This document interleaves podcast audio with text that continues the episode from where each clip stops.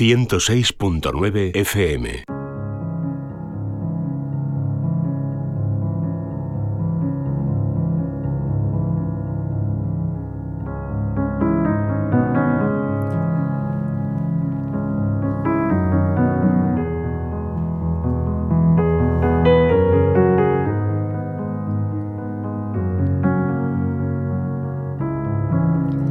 37 minutos, estamos en directo en Es la Mañana de Sevilla. Vamos ya, como cada semana, con el espacio Vivir en Positivo, en la sección de Psicología y Desarrollo Personal. Y para ello ya me acompaña en esta mesa de radio la psicóloga Paloma Carrasco. Hola Paloma, ¿qué tal? Buenas tardes. Buenas tardes Laura, buenas tardes a todos. Bueno, te presento y, a continuación pues ya presentamos el tema del programa de hoy. Sepan que Paloma Carrasco es el psicóloga licenciada por la Complutense de Madrid, experta en terapia familiar sistémica América ella cuenta con una amplia experiencia profesional, compagina su labor en consulta con la divulgación y con la formación de la psicología Además es conferenciante, imparte charlas en centros de negocios, en empresas, en colegios, etcétera, etcétera. Es eh, divulgadora de la psicología. En la actualidad, pues la pueden encontrar eh, pasando consulta, ejerce su profesión en el Hospital Quirón Salud Sagrado Corazón de Sevilla y también en una segunda consulta privada en la Avenida San Francisco Javier en Sevilla, capital. Para pedir consulta con Paloma Carrasco, ¿cómo lo pueden hacer? Pues llamando o escribiendo un mensaje de WhatsApp al teléfono móvil 652 058452. Se lo repito, 652 058452. 2. Y también, como siempre, pueden entrar en su página web si necesitan pues, corroborar algún dato, algún teléfono o, escribirle también por eh, email, por correo electrónico, que también es una fórmula pues, eh, bastante fácil y viable para ponerse en contacto con Paloma Carrasco. La web, pues muy fácil, palomacarrasco.com.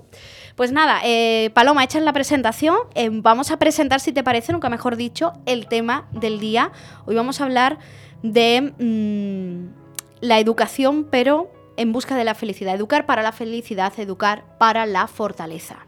Sí, un tema muy importante, yo creo que colateralmente lo hemos tocado muchas veces, ¿no?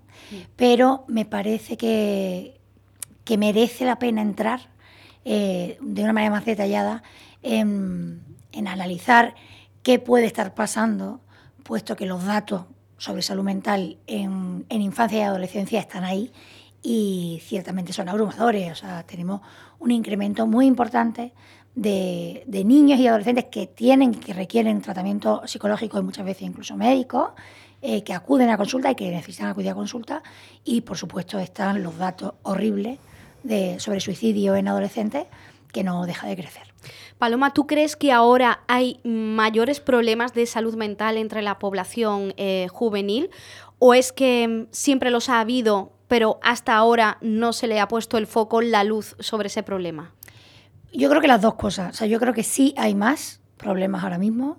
Eh, es verdad que ahora es más fácil reconocerlo, entonces como hablamos más, eh, los datos anteriores a lo mejor no eran del todo reales, ¿no? Es verdad que ese tabú del psicólogo, que eso era horrible. O sea, yo recuerdo, no sé, pero en clase tú no sabías de nadie, a lo mejor de pronto había, no, pues fulanita ha ido al psicólogo, pero de 25 o 30 alumnos, pues estamos hablando que a lo mejor había una persona que, que, estaba acudiendo a terapia, ¿no?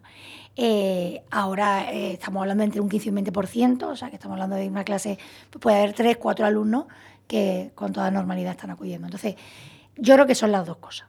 Efectivamente, em, ahora se, se le da más accesibilidad y más facilidad eh, cosa que es muy buena, pero yo creo que objetivamente estamos enfrentándonos a unos problemas que antes no teníamos, que son algunos muy nuevos.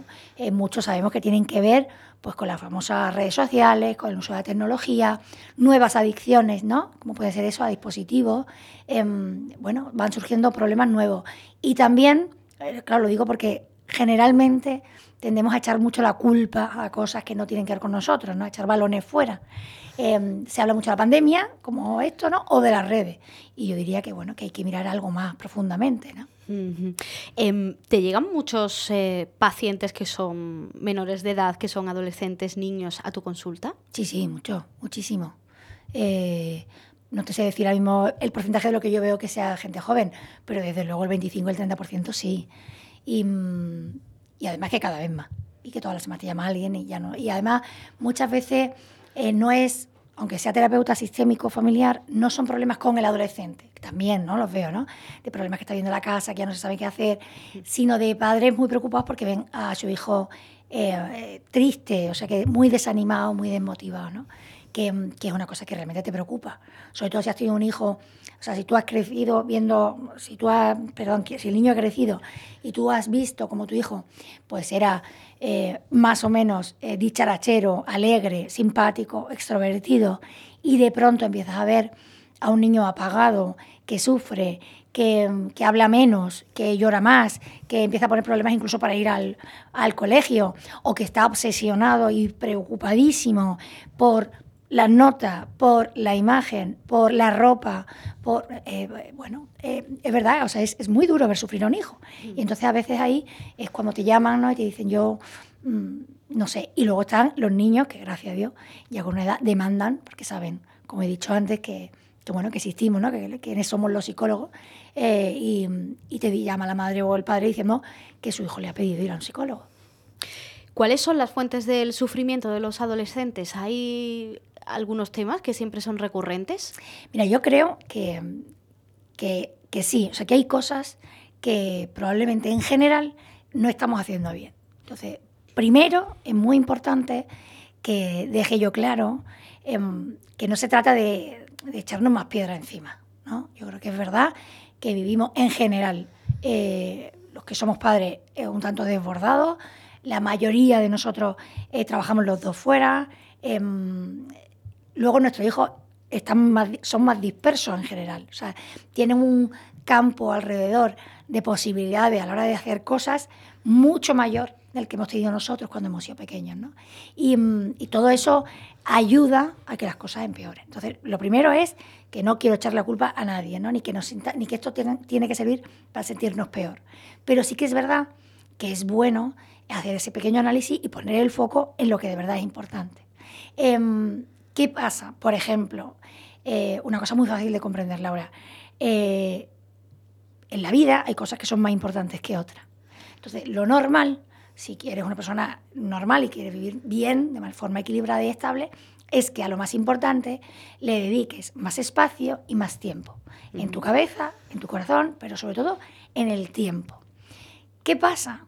Que, por ejemplo, esa escala de valores de importancia eh, sin querer, sin querer, como decía mi padre con la inercia, por ejemplo, ha cambiado. O sea, si yo soy una persona de 13, soy un chaval de 13 años y eh, mi vida está ocupada por las horas que voy al cole y lo que me entretengo, me distraigo o me divierto usando el móvil. Y objetivamente hablando, de mis 24 horas, como mucho me paso 40 minutos, y ya es mucho, hablando con mi padre y mi hermano de cómo me ha ido el día. O sea, el resto del tiempo me lo paso eh, solo haciendo cosas. Eh, y además, bueno, en el momento que cogemos el móvil se produce ese, esa dispersión, como decía antes, que hace que yo iba a hacer una cosa y de pronto estoy haciendo otra, y de pronto ya me estoy entreteniendo y de pronto han pasado dos horas. Se me ha pasado el tiempo volando. Entonces, claro, al final, si yo eh, me cultivo, si yo lo que, a lo que más le dedico interés es, por ejemplo, al fútbol, o sea, no, necesariamente tiene que ser cosas malas, al fútbol, eh, a, mm, a, la estética, a cómo mejorar la, pinta de mi pelo y al maquillaje, a, al deporte, ¿vale? A la salud física, ¿vale? Pero si me dedico principalmente el tiempo que tengo eh, a eso, yo acabo creyendo que eso es lo más importante de mi vida. Es decir, al final sobre lo que gira nuestra vida se convierte en lo más importante. Tenemos que ser sensatos, ¿no? Y esto pasa, esto le pasa a los adultos a los que les encanta su trabajo y encima tienen trabajos que son muy, muy acaparadores. O sea, si tú el principal, la principal cosa que estás haciendo en tu vida es trabajar, luego no puedes decir, a mí lo que más me importa en el mundo es eh, mi familia o, no sé, la salud, pero si, si te has pasado la vida nada más que trabajando, ¿no? Entonces tenemos que hacer eso, ese encaje, ¿no? Y decir, vamos a ver, o sea, ¿a qué estás dedicando? No hace falta que se lo preguntemos, lo digo porque como padre muchas veces por eso le llamamos educar. O sea, tú tienes que saber a qué está dedicando el tiempo tu hijo. Principalmente, cuál es su motivación. Eh, casi todo, yo que tengo varones, al final es un porcentaje altísimo de niños, pues objetivamente le dedican mucho tiempo al tema del fútbol, por ejemplo. Entonces, no, no es nada malo. Pero yo no puedo tener un hijo que principalmente lo que más sabe de este mundo es información de fútbol, que además lo que más le gustaría en la vida es ser futbolista y ya está. O sea, porque eso antes todo el mundo lo ha dicho. Los niños pequeños decían antes futbolista, bombero, médico y astronauta. Creo recordar que eran como las profesiones, ¿no? Eh, en, mi tiempo. Em, pero, pero mientras consigo o no ser futbolista, yo quiero hacer más cosas con mi vida, ¿no? No. O sea, ahora tenemos esa visión túnel, ¿no? De esto es lo que quiero y a por esto voy y resulta que más puedo efectivamente formarme en eso nada más. Entonces tenemos que, lo primero, saber eso, cuál es el interés principal de nuestro hijo y a qué le están dedicando la mayor parte de su atención. Si son cosas materiales o son cosas superficiales y no está llegando a otras facetas que son importantísimas de cultivar, pues tenemos muchas posibilidades de que luego, en un momento determinado, nuestro hijo pues se sienta vacío, sienta que su vida no tiene mucho sentido, sienta que está muy defraudado porque no ha conseguido, no ha conseguido su único objetivo. ¿Se entiende? Yo creo que así muy bien, ¿no? Entonces tenemos que enriquecer eh, la vida de nuestro hijo para que tengan muchas más capacidades. Claro, ¿cómo se hace eso? Porque a veces es complicado, ¿no? Cuando pues un menor o un adolescente está muy enfocado en algo en concreto y como tú dices, pues está, está en la familia pero no está, está en casa pero no está, es, eh, está en su mundo eh, metido. ¿Esto cómo se hace? Yo creo que de manera concreta tenemos que ser todos muy conscientes de que efectivamente en general los vemos poco, nos hemos acostumbrado a ese aislamiento, individualismo, ¿no? que existe principalmente gracias a la tecnología, porque si el hijo se va, o sea, antes no nos metíamos en nuestro cuarto, porque ¿para qué? O sea, yo a lo mejor a leer un rato. Bueno, de hecho, antes, cuando yo era pequeña, a mí es que no me han castigado porque yo era muy buena, pero recuerdo a mi primo lo castigaban y el castigo era vete a tu habitación Claro, era al revés. Claro. Ahora, como se te ocurra castigarlo así, el niño empieza a saltar. Porque no había ordenadores, no teníamos videojuegos en casa. Ahora era al revés, eh, castigado fuera de tu cuarto. Claro, si había un videojuego era en el salón, que era donde estaba la tele, porque pues solamente había una Pero tú fíjate qué pocos años han pasado desde eso hasta que yo ahora el castigo, o sea, el castigo es relativo, es que yo no suelo castigar, pero es ahora todos al salón. Entonces, todos empiezan a gritar y a protestar. No, pues todos a ver la tele y todos junto a la película.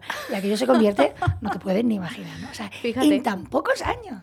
Entonces, bueno, pues conciencia de eso, ¿no? ¿Y qué pasa? Que, por ejemplo, en la mesa, o sea, pequeñas costumbres que al final se convierten en normas normales, establecidas, sin que las hayamos tenido que enumerar en forma de, no sé, de mandamiento. Y sin embargo, tú vas interiorizando y te sale solo. O sea, me sé que a la hora de comer pues tenemos que hablar y, compartir. Y, me he criado o he crecido interiorizando que eso es lo normal. Vale, pues yo ni uso el móvil, tampoco puedo estar absolutamente callado y voy contando de mi vida. Unos hablan, los otros hablan. O sea, al final es que gota a gota vayas consiguiendo que esas pequeñas costumbres se conviertan en importantes. Entonces, por ejemplo, si no hay uso de móvil mientras comemos, si después de comer, enseguida ya se van a ir todos a la tele, o sea, cada uno a su cuarto y tú dices, mm. bueno, vamos primero a hacer otra cosa. Ah, de vez en cuando el fin de semana, bueno, por supuesto, o sea, decirles que no, que decía, ah, el fin de semana decir, oye, vamos a hacer eh, este plan. Y por supuesto que van a querer otras cosas. Así que una de las cosas que han perjudicado es que los niños hoy día tienen muchas más cosas, pero además pueden hacer muchas más cosas. Y si a mí me das a elegir, y yo todavía soy inmaduro, entre algo que me encanta y algo que me parece un rollo, pues como comprenderá Laura, me voy a ir a lo que me gusta más. Y si encima puedo, porque nadie me dice, bueno, venga, vale, o sea, todo el mundo me dice, vale, pues yo me acostumbro, una de las cosas que hemos visto en salud mental es el tema de la frustración, la tolerancia la frustración. Está llevando a un sufrimiento innecesario en nuestros hijos. Esa debilidad que no tiene nada que ver con la debilidad propia del ser humano, que es una cosa preciosa precisamente, para ser fuertes. Los fuertes no son personas que no tienen debilidades, son personas que las conocen, las aceptan y abrazan esas debilidades. Eso te hace ser muy fuerte. Pero si yo resulta que sufro porque eh, iba a ir a un partido de fútbol, parece que yo odio el fútbol, no odio el fútbol, ¿eh? pero es que se me están ocurriendo esos Creo que tener un hijo adolescente está, me está pudiendo. Entonces, si yo iba a ir al fútbol, mi padre me había prometido que iba al fútbol, y de pronto han llamado a mi abuelo y mi padre se ha tenido que ir, hmm. oye, que, que, que tengo un mal rato horroroso o que tengo un mal rato horroroso porque he sacado un 9 en vez de un 10. Perfil más de chica, ahora mismo en bachiller, ¿no? con el tema de la medicina. O sea, que, que no puedes sufrir por eso. Una cosa es que algo no te guste o que algo incluso no esté bien y otra cosa es que te haga sufrir tanto. Claro, si nuestros hijos no han sufrido, entre comillas, la frustración normal, la, decepción normal de mm, ¿hay de ¿qué hay de comer? No sé qué. Oh, qué rollo. No, o sea, ahora la comida, bueno, ¿qué quieres comer? ¿Qué, va, ¿Qué vas a comer? Entonces el niño elige lo que va a comer. Entonces come principalmente solo aquello que le gusta.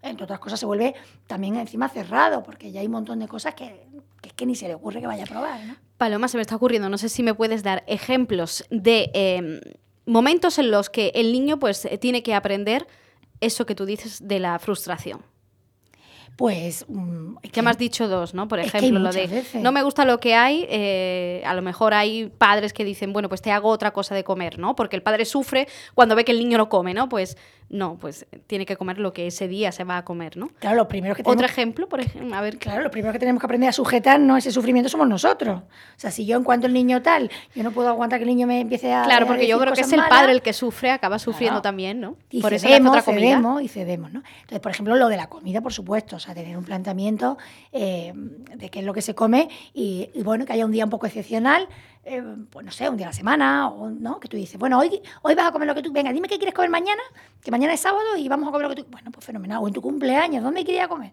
Pero días excepcionales. Ejemplo, pues por ejemplo con la ropa. O sea, una niña que se quiere vestir de una manera que no te parece apropiada por la edad, pues le dices que no.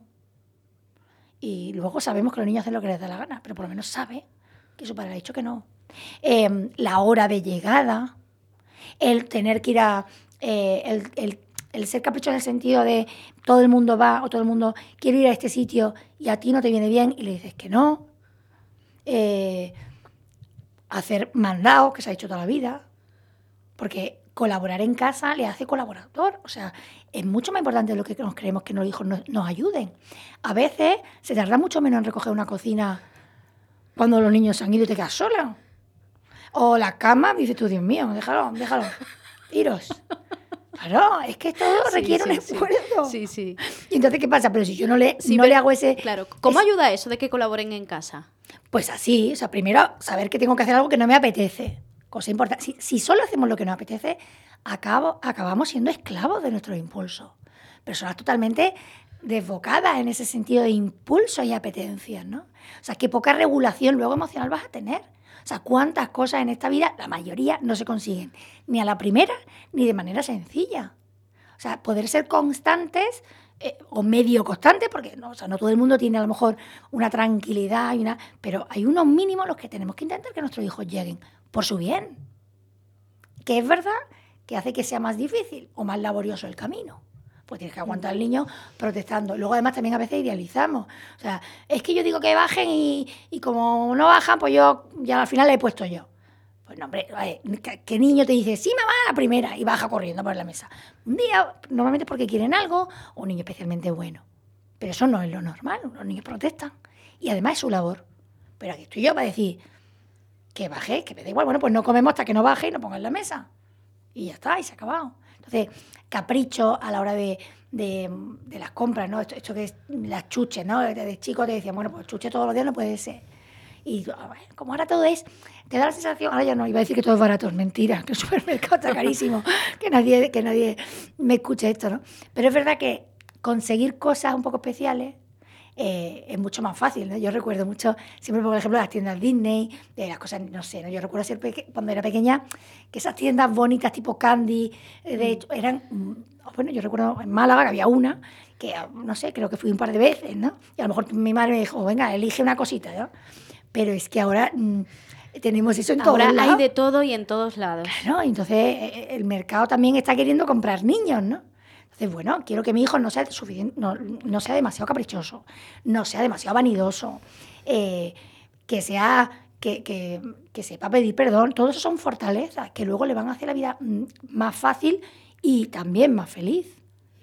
Yo creo que hay una serie de cosas que son importantísimas, eh, que tenemos que tener en la cabeza y decir, yo estoy trabajando esto, esto y esto, porque si no lo trabajamos nunca, tenemos muchas posibilidades de que luego nuestros hijos sufran mucho.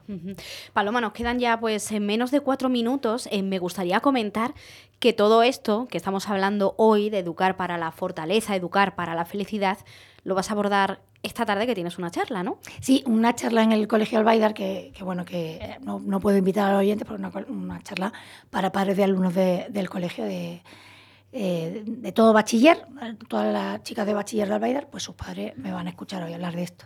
Y, mm, y la verdad es que se agradece, o sea, hay, hay, determinados centros que más no pueden hacer a la hora de ayudar, no echar la mano.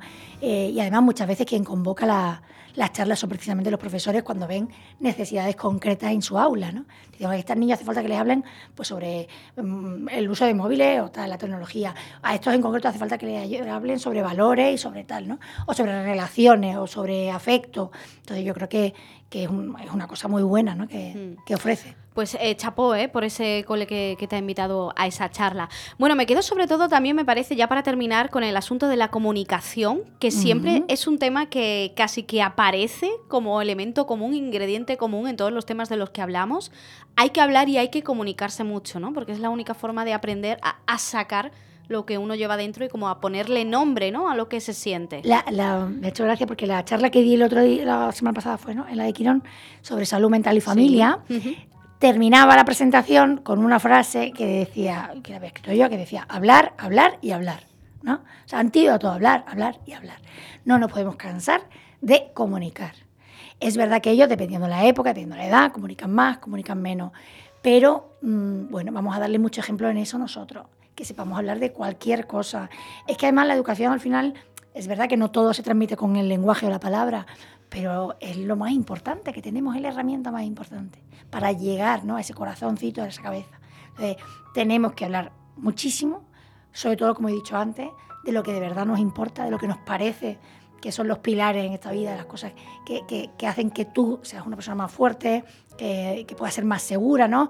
La autoestima, no tienes que hablar con tu hijo sobre la autoestima, pero sí sobre seguridad, sobre cómo crecer en seguridad personal, ¿no? en atreverse, en hacer cosas nuevas, en mantener la ilusión mm. eh, y luego estar muy atentos a ese desánimo que a veces llega para recordarle al niño que ahí estamos, que podemos hablar de cualquier cosa y que, hombre, que que merece la pena, ¿no? Bueno, Paloma, pues nos quedamos con, ese último consejo, que vaya todo muy bien esta tarde eh, en la charla y muchísimas gracias como siempre. Gracias a vosotros. Les recuerdo que si necesitan pedir cita con Paloma Carrasco, pueden llamar o escribir un teléfono de WhatsApp al teléfono 652058452. 652058452. 52